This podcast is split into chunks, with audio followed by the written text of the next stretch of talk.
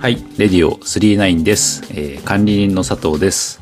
音楽情報番組レディオ39は管理人の私佐藤が毎回異なるゲストを、えーお呼びして雑談しながら音楽をかけるという雑談系音楽番組でございます。ということで、えー最後までお付き合いいただければ、えー幸いでございます。はい、ということで始まりました。今回のゲストは、えーお久しぶりの登場になります、えー武藤さんです。よ武藤です。よろしくお願いします。ろしくお願いします。よろしくお願いします。 10回ぐらい空いてますね、間がね。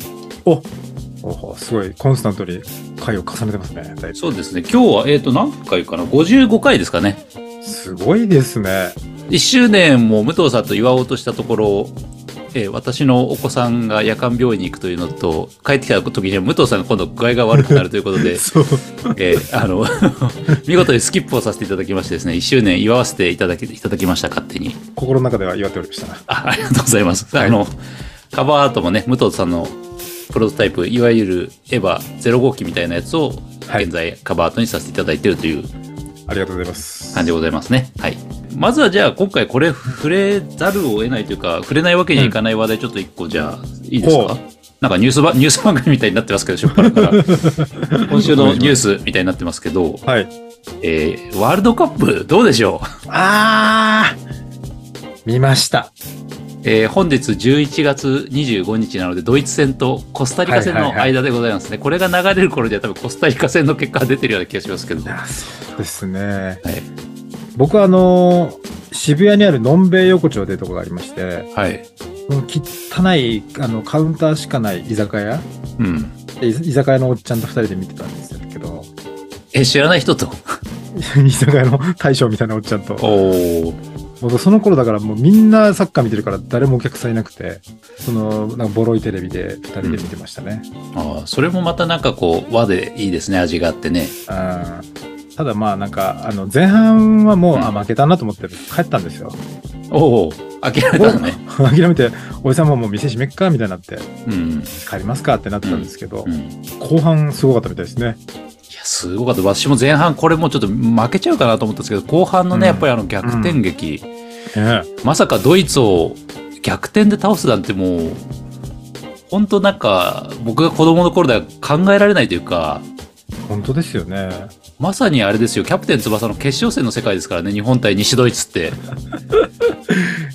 いやにしてもねやっぱり面白いですねだいぶ面白かった盛。り上がってる感じで。ってことは、でもあれじゃないですか、渋谷行ってたってことは、終わっ試合終了後は、やっぱりハイタッチとか、あのスクランブル交差点で、あれ渋谷ですよね。そう、あの、なあの運がいいことに仕事で、うん渋谷のホテル撮ってたんですよ。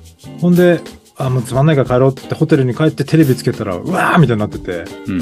やばいやばい見なきゃってなってて、うん。で、ホテルからスクランブル交差点の若者たちが騒いでるのが聞こえて、おーおー、日本みたいな。だかうんうん。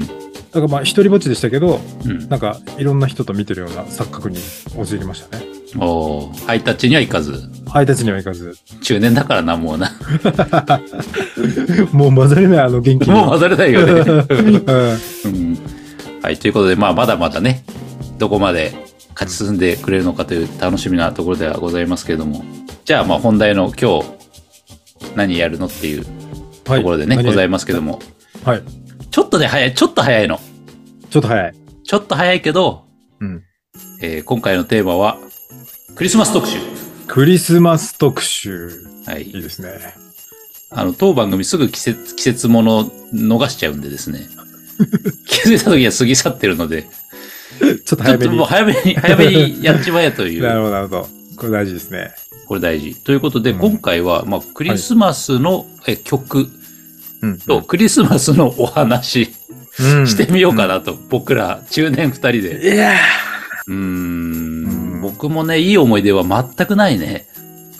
僕もないですねしょっぱなからこんなんでどうすんだって感じだけど。基本、孤独なエピソードしかないかもな。そうね。なんかもう敗北濃厚な感じですけど、しょっぱなから。まあちょっとやっていきましょうよ、今日は。やってみましょうか。うんでね、今は回まあクリスマス感出すために、はい。あの、編集のいろんな音多めに入れてきますんで、私。あ、クリスマスバージョンに、もうなんなら BGM はね、シャンシャンシャンシャンとしかなってないかもしれないです。はいはいはい。あ、む、雰囲気出ますね。だいぶ。出ますそ出れますは助かりますね。はいはいはい、だいぶ加工入れますよ、今回は。シャンシャンシャンはい。はいはい。じゃあ、まず、曲をね、音楽番組ですからね、やっぱり。はい。忘れちゃいけない、みんな。あの、うん当番組は、やっぱり音楽番組、レディオスリナインでございますから。はい。はい。じゃあ、音楽かけていきたいと思いますけれど、はい。やっぱりね、あの、あ2曲いかせていただきたいんですけど。あ二曲ね。私の方からまず2曲。うんうんうん。やっぱね、なんつうのかな、こういう、夏にスイカ食いたくなる、正月に餅食いたくなるのと一緒で、うんクリスマスにやっぱベタな曲聴きたくなるってあるじゃないでわすか。かる。うんあるあるある。ということで、まあ、1曲目聴いていただきたいのは、まあ、もうほんとベタなんだけど、ワムのラストクリスマス。うん、おー。これ、いいですねやっぱねクリスマス感出ますよ。うん。おっさん二人が喋っててもクリスマス感出ます出 ね。ますもう強制的にね、 ワム流れるとね、クリスマス感は出ますから。はい。いいね、いいね。いいですね。はい。はい。で、続いて2曲目が、はいこれはね、結構知らない人も多いと思うんですけど、一応ね、クリスマスの曲だとは個人的に思ってるんですが、あの、ポーグスっていうあのバンドのね、うん。フェアリーテイル・オブ・ニューヨークっていう曲があるんですけど、あーはいはいはいはいはい。うんニューヨークの物語みたいなやつかな。ああ、うんうんうんうん。これね、PV なんかもすごくく、ちょっとこう、冬っぽい感じでね、うんうん、すごい好きなんですけど、この2曲をですね、えっ、と、聴いていただきたいと思います。はい、それでは2曲続けてどうぞ。ワムでラストクリスマス。で、2曲目が、えーザ・ポーグスで、えーフェアリー・テイル・オブ・ニューヨークです。どうぞ。はい、えー、ワムとね、ポーグス聴いていただきました。出るね、クリスマス感がやっぱワム。いや、寝るよ。もうなんか、外は雪が散り積もってるんじゃないですか 11月中旬に。いいですね。いいですね。ワムってこの曲しか知らないな。うん。まあ他にもね、きっと名曲は多分いっぱいあるような気、80年代サウンドがなんかありそうな気はしますけどね、時代的になんか他の。うんうんうんポーグスなんかはちょっと日本だと知名度落ちますけど、あの、クラッシュの、まあちょっと今度特集やろうと思ってるクラッシュの、うん。うんうん、あの、ボーカルのジョーストラバーとかも一緒にツアー回ってたりするんですね、クラッシュ解散のあーボーカルとしてそうねで、すかジョーストラバー。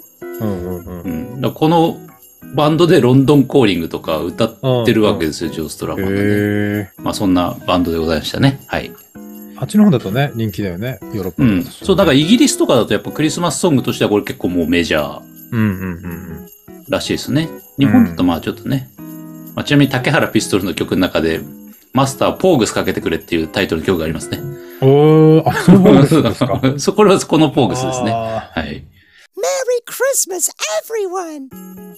ー恒例の雑恒談例コの、ーナー。恒例の雑談コーナ ー。うん聞いてみたかったのは、武藤さん、クリスマスの、はい過ごされ方。うんうんこう。うん毎年どのように、こう、過ごされて、何を召し上がってるのかなと思って。僕ですね、うん。ここ5年は、全部仕事でした。あ、24も25も。はい。全部仕事でしたね。だから、過ごし方でいい思い出はないんですけど、願望はありますよ。あ、あ、いいですよ。いいです、いいです。願全望然、であもの、いいですか願望。はえっと、僕はですね、あの、憧れのクリスマスは、い。はい。ですね、新宿ピカデリーのね、映画館ですね。映画館、はい。映画館で、プラチナシートっていうので映画見たいんですよ。おーそれでやっぱ普通のシートとは違うん3万円。ええ3万円のシートがあるんです。知ってますあ、知らないです。ちょっと教えてください。プレミアムシートの上のプラチナシートっていうのがあって、うん。えっと、まず映画の上映の1時間前に、うん。ラウンジっていうところに通されるんですよ。あ、ラウンジがあるんですかそもそも。そうなんですすっげえな。はい。そこで予告とか見ながらシャンパンを飲むんですね。おー、クリスマスっぽいですね。 そう、1時間そこでお酒飲んだりして、うんでいざ映画が始まるとなると、もうあの、誰からも見えない両サイドのね、席一個ずつあって、うん。その片方にもう足を伸ばせるぐらいのソファー、はそれが2つポンポンってあって、ー。うん。真ん中になんかおしゃれなテーブルがあって、うん。で、ボーイさんがうん。シャンパンボトルで持ってくんですよ。おー。で、しかもすごいのが、そのブースだけに5.1サラウンドのスピーカーが周りについてるんですよ。あ、音も違う。音も違う。えー。これでね、なんか誰かと一緒に映画みたいなっていう。ああ、それご家族で、あ、それで一人3万円ですかえっと、その席が3万円。ああ、じゃあ何人で行っても3万円は3万円なんだ。そう。うん。まあ、基本2人だと思うけどね。あうあ、なるほどですね。そうなんです。そんな過ごし方をしてみたいなと。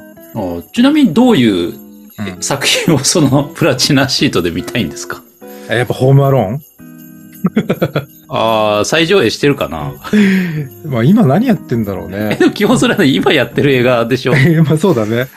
今ワ何ンピースとかでしやょだってるから。な。あ、あ、ワン、うん、ワフィンピルムレーッスドととか、か、あれだ、今、スズメの戸締まりとか。あ、スズメ戸締まりとかね。うん。で、今だと多分スラムダンクとかやってるかもしれないですね。あ、そうだ、12月3日からね、スラムダンクね。うん。あいいですね。いいですはいねす。ごくないなんかこう、食べ物とかも出てくるのよ。あ、そうなんだ。コース料理じゃないけど、なんそうかそう出てくるんだ。うそう、だから食べ物食べてシャンパン飲みながら、ん。寝っ転がって映画見るっていうね。すごい贅沢ですね。すごい贅沢です。はあ、ちなみにそれどういう、食べ物的にはどういったもあのー、チキンとか、のを。ああ。ポテトとか、うんあと、ポップコーンもなんか、すごいいいポップコーいいポップコーン。いいポップコーン。ン。 いいポップコーン。プレミアムの、プレミアポップコーン。そう、プレミアムポップコーンと、あとなんかデザートも、コンフェみたいな、ちょっとわかんないけど。コンフェ。コンフェっていうのがあるんですかデザートで。ェおーキッシュ キッシュわかんないけど。キなんかそういう、カタカナの、カタカナの、おなんーか、こう、洋菓子みたいな。あなんかカタカナってだけでもうおしゃれだもんね。うん。うん。あ、なるほど、なるほど。はい、それ行ってみあ、たい。いいですね。でよかっったら一緒に、ね。ああ、ぜひぜひ。あの、何言っても、もあれなら、うん佐。藤家も総出で。多分そんな早いんじゃない あ、そうですか。 それで行きたいですね。 あ、いいですね。なんか、こういかにも東京の、ね首都、首都って感じですな。 Ho, ho, ho! Merry Christmas! 私はね、はい。私はね、クリちスょマっスの過ごし方とね、あの、うまあ、毎年、本当に普通に、うん。まあ、年と違うけど、まあ、ケンタッキー食べたりね。ああ、いいね。あるじゃないですか。うんうんパーティーバーレルみたいな。うん。うんまあ、ベタですけどね、日本人なんでケンタッキー食ってんのみたいなのもありますけど、うん。う世界的に見れば。ん。わかる。うん。なんだ、なんだ、だってクリスマスさ、うんク。リスマスバージョンのちょっと豪華寿司セットとかもあるよね。ああー、あるね。寿司も食う人いるよね。どっちかというと寿司かなうちの実家は、家庭は。あ、そうですか。クリスマス寿司だった派ですか。無糖家は寿司でしたかね。あ、佐藤家はどっちかというとね、やっぱパーティーバーレルでチキンも。ももらい、あうの、んお皿ももらいみたいな。あ予あ、お約皿もらってね。オーラスの隣のとこでね。はいはいはいはい。懐かしいフォーラスのね。ね。はっていうのをまあ大体やってたんですけど、ちょっとね、うん今年食べたいなと思ってるのがあって、あ。うんうんあの、シュトーレンって知ってますうん。シュトーレンってなんだっけあのね、ドイツのね、うんうん。ちょっとこう、なんつうの焼き菓子みたいな。フランスパンみたいなのがあってさ、おうし白いパウダーかけてる。ああ、なんかイそメーれ以ジ上ががね、最近、こう、お菓子屋さんというかケーキ屋さんとかこのシーズン行くとうん。出てるんですよ、シュトーレンってやつね。うん。で、それを、なんかね、本場ドイツでは、クリスマスのね、4週間前ぐらいから、うん。少しずつね、長時間、こう長い期間かけて少しずつ食べるんだって。薄く切って。だえちょっとずつそんな長いのち大きいのからフランスパンみたいな形してるのよ。おービヨーンってしたそやつれをこう、そう、薄くスライスして、少しずつ食べながらクリスマスを楽しみに待つというね、はあ。こうおしゃれな文化があるわけですよ。ああ、それはね、そう。日持ちするやつなんだろうね。日持ちするやつなんだろうね。うん。うん。ということで、まあ普通の話になっちゃうんだ けど、今年は、僕はちょっとシュトーレン食べようかなと思ってます。ああ、いいですね。なんか徐々にこう、クリスマスまでカウントダウそンう、みたそういいうなやつね。 4週間じわじわああ、と、ああ、ああ、わかるわかる。スラムダンクを見ながら、ワールドカップを見ながら、シュトーレン食いつつみたい な。そんなカウントダウンの予定でございますよ。いいクリスマスになることをお祈りしております。ありがとうございます。それでは曲に参りましょうか。まず、クリスマスキャロルの頃には、の、えっと、モンキーマジックと稲垣淳一とガグルのフューチャリングバージョンですね。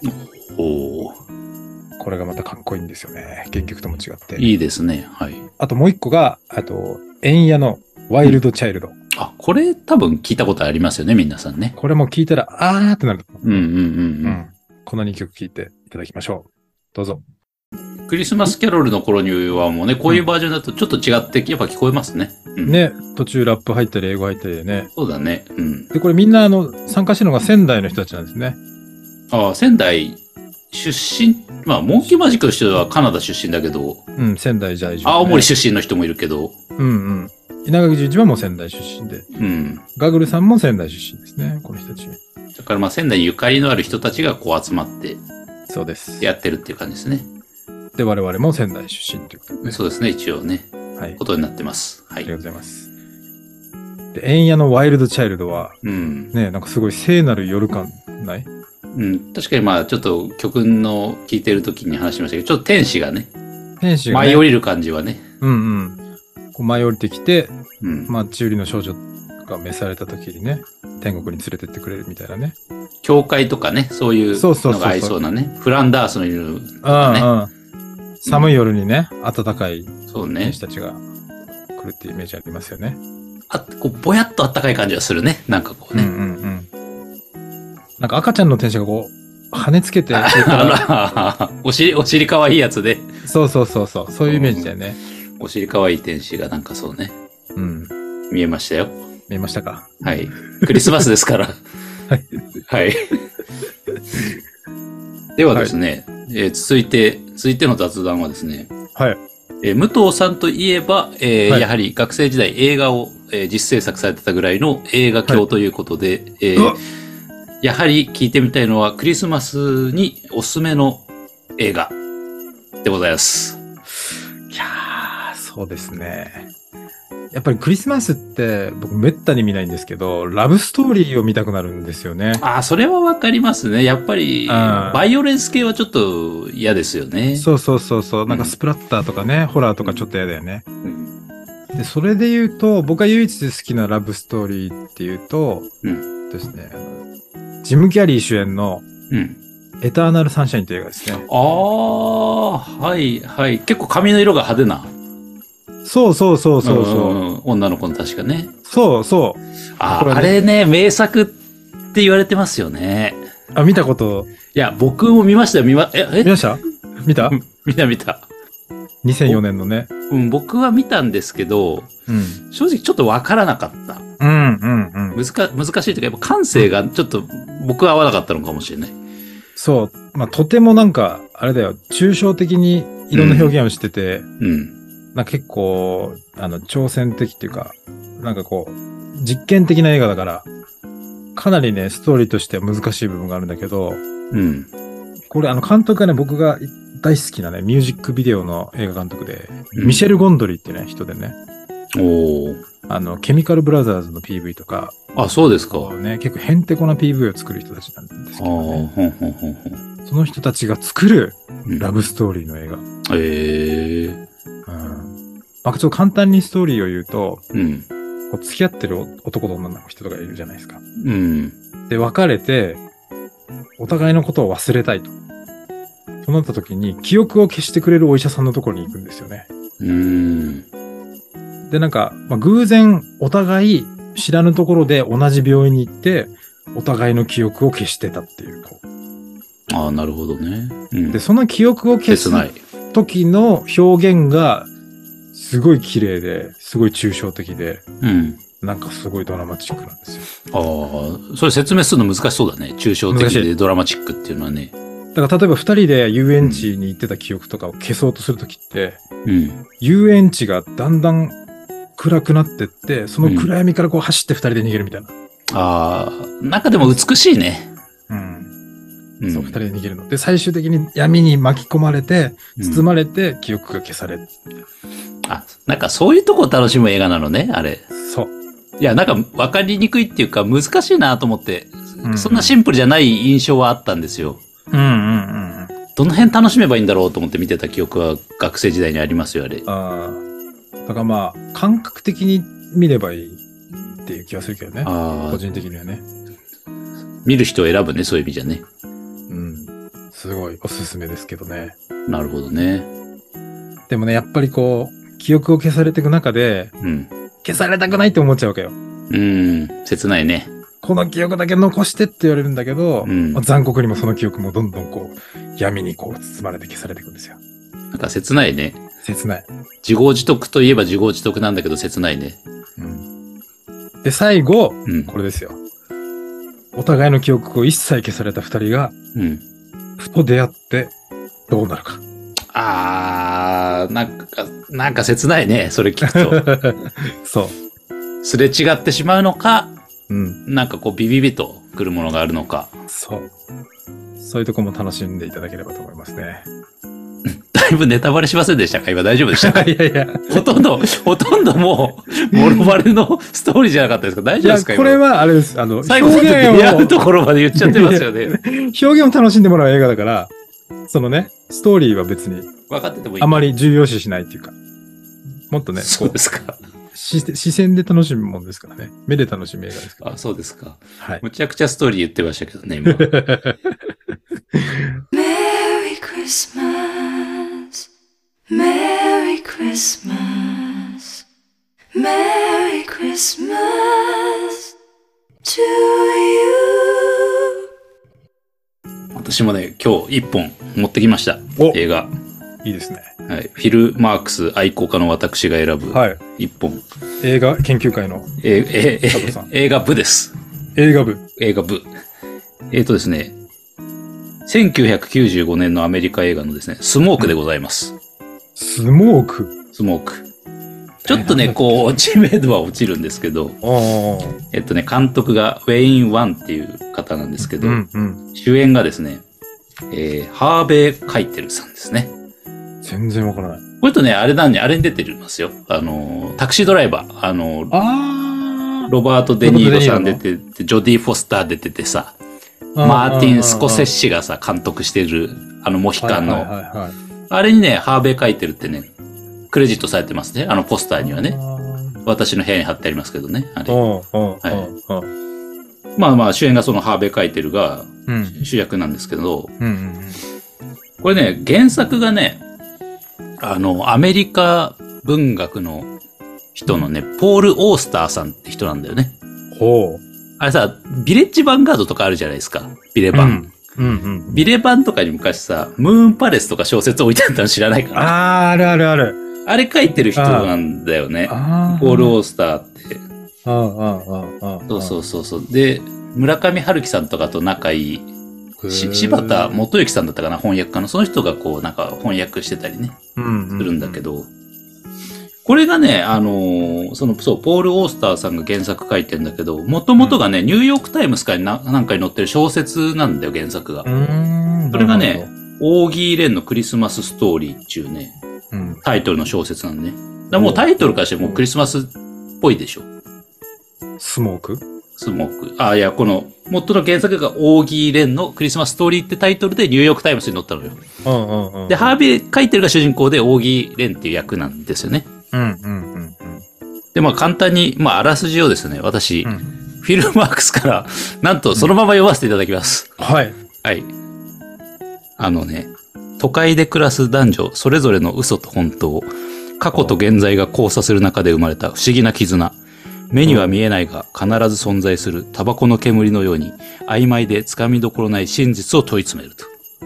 もう全然わかんないでしょ。この煙のスモークってことねそうそうそう。これででもクリスマスの話なんですよ。ここれね、本当に言わない方がいい。で言う言ったら絶対つまんなくなっちゃうから。あ本当ですかうん。ただね、ハーベイ・カイテルっていうのは、あの、どこだ、ブルックリンうんうんニューヨークのあるでしょ、うんうんうんあそこでね、タバコ屋かなんかやってるんです。おおじさんで。で、毎日定点観測、定点写真撮ってるんだよね、店の前でうん。ずーっと何年間も。っていうと、そう、っていうところからいろんな登場人物とのこう、つながりができてきて、最後、感動のエンディングを迎えるという作品でございます。えー、感動しましたうん、僕は泣いたかもしれないな、ラストで。えこれね、クリスマスに見ると絶対いいから。ー、え、ちょっともう見たい。うん。この後ちょっと見ようかな。配信とか多分ないと思いますよ。ネットフリックスないかなネットフリックスないと思いますよ。ないですかね。有料レンタルか、配信の。うん。うん。それからね、ツタヤ行けばあるかもしれない。ツタヤ。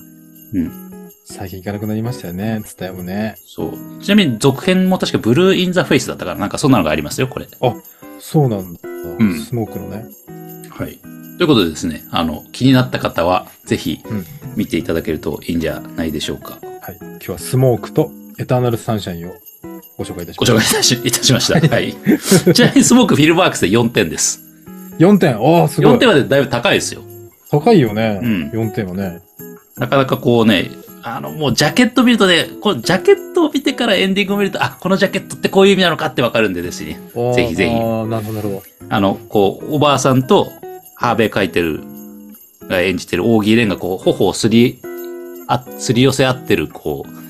うん。ジャケット出てきたでしょ、うんうん。出てきた、出てきた。これがね、物語にすごく重要な意味をね、持ってますから。はい。ということで、ぜひチェックしていただければなと思います。はい。はい。では、曲に参りましょう。はい。で、私から1曲、武藤さんから1曲ということで、はい。えーっ、とね、私ね、うん、まあ、悩んだんですけど、クリスマスということで、TM レボリューションのですね、うん。バーニングクリスマスを、ちょっと今日は押し、押した聞いてい。みたかった。聞いてみたかった。でね、こあの、今もうほら、年の瀬なんで忘年会シーズンじゃないですか。うんうんで、カラオケとか行く機会も、まあ、あるとは思うんで、うん。うんうん。ぜひバーニングクリスマスをね、歌っていただきたい。 おー。 あの、カラオケで歌うとね、これすげえ気持ちいいんで。もうなんか歌えなさそう。いやいや、これね、結構歌えますかあら。結構歌えますか結構歌えるし、めちゃめちゃ気持ちいいんで、ノリが。はいはいはい。これはね、ぜひ、お願いします。聞かせていただきましょう。歌ってください。はい。 じゃあ、武藤さんの方が。僕はですね、あの、岩崎愛さんのトワイライトって曲ですね。おー。最近僕、岩崎愛さんにすごいハマってて、ほうほうで、まあ初めて今年のクリスマスはちょっと聴きたいなっていう。あの、このトワイライトって曲もいい曲なんですけど、他にいい曲めちゃくちゃいっぱいあって、おーちょっと皆さんにお勧めしたいかなと思って持ってきました。はい。それでは、TM レボリューションのバーニングクリスマスと、えー岩崎愛さんのトワイライトです。どうぞ。まあ、TM さんは、まあ、タイトルから、もうジャケットからももうクリスマス感漂ってますけど、岩崎愛さんは、こう、どの辺がクリスマス感でしたかね。あの、僕大体クリスマスって孤独なんですよね。ああ、孤独楽で。しいね。う。うんん、で、このトワイライトみたいなんで、ちょっと、ちょっとした光みたいなだけでも、ほっとなれるような、そんな悲しい中年男性に送るクリスマスソングです。なんか、円やといい、この曲といい、なんとなくこう、武藤さんのクリスマスは、ブルーなんだ ね。赤がないんだよね。で、うんカラーに。行ってグリーン程度言でっすて、ね。言ってくり、もみの木からぐらいです ね。そう。あそうなんですあ。ね。もうちょっと赤欲しいね。う。うんん。ワムとかね、真っ赤っかだもんね。あー真っ赤っか。赤とゴールドだもんね、ワムはね。そうだね。TM さんももう赤もうすごいからね。うん、真っ赤っか。赤と白って感じ。ねう。うんん We wish you a Merry Christmas and a Happy New Year. じゃあ最後にね、えー、武藤さんにちょっと、クリスマスプレゼント今年何が欲しいですかっていうなんかこう、小学生みたいなこと聞いちゃいますけど、え、じゃちょ、ちょっと考えるんです。佐藤さんの先に。あ、私、私ね、うん。あの、リアルな話でいいですかリアルな話で。なんかね、やっぱりね、このぐらいの年になると、うん。欲しいものす減ってきません減ってきてますね。非常に減ってます。うん。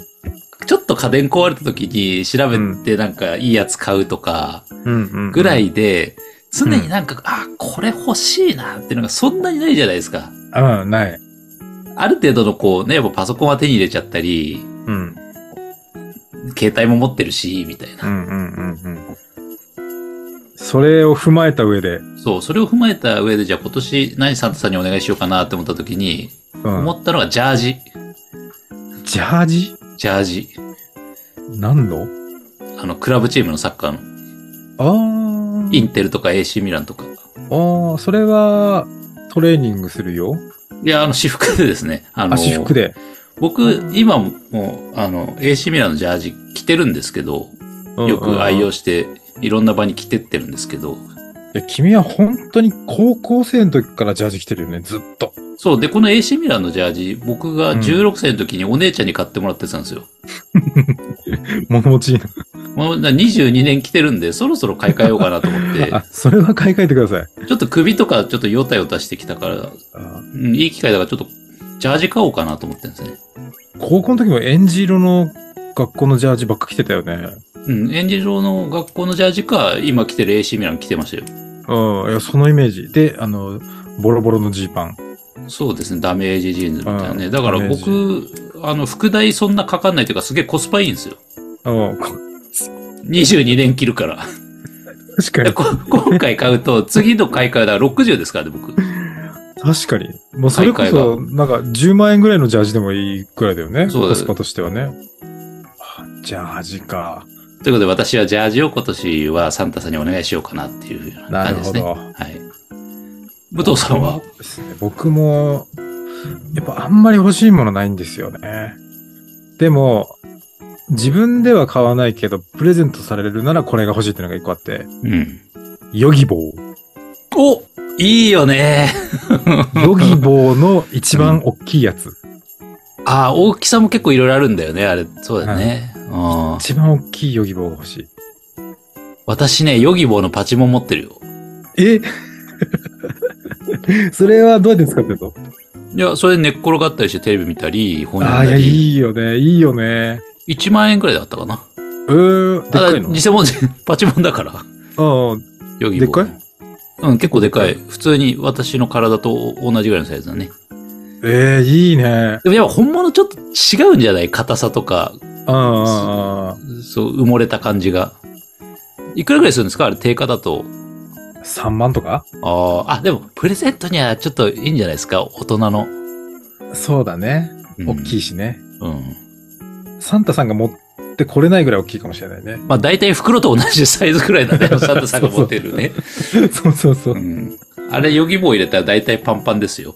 うん、一人分しか運べないよね。あ運べないね。ヨギ棒1個しか運べないで、武藤さんち に。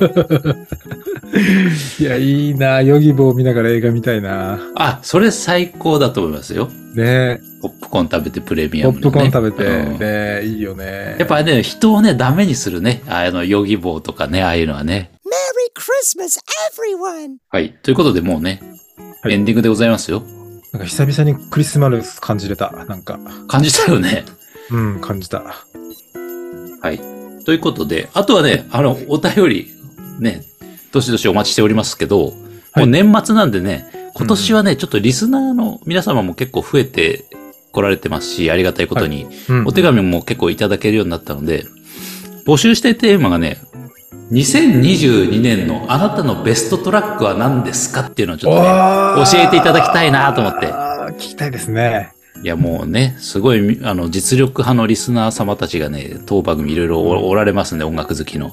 聞きたいでしょ、ベストトラック。聞きたい。なんかそれだけで、それだけの回があってもいいよね。そう。で、当番組もほら、名物企画で、それこそ私と武藤さんがさ、うんコミュニティ FM でやってる時からやってるじゃないですか、ベストトラック年間。うんうんうん。 2016年ぐらいからやってるじゃないですやかっ。てますね。ねえ武藤さんの家とかでね、やってましたよね。